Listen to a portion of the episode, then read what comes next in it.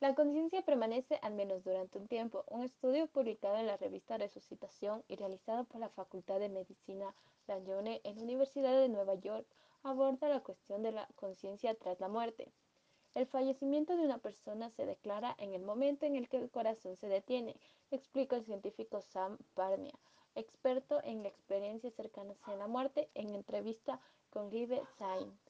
Sin embargo, el estudio de la universidad revela que la conciencia humana no desaparece inmediatamente, ya que de las 2.060 personas que sufrieron un paro cardíaco y formaron parte del estudio, un gran porcentaje describió haber estado consciente cuando médicamente no se registraban signos de conciencia.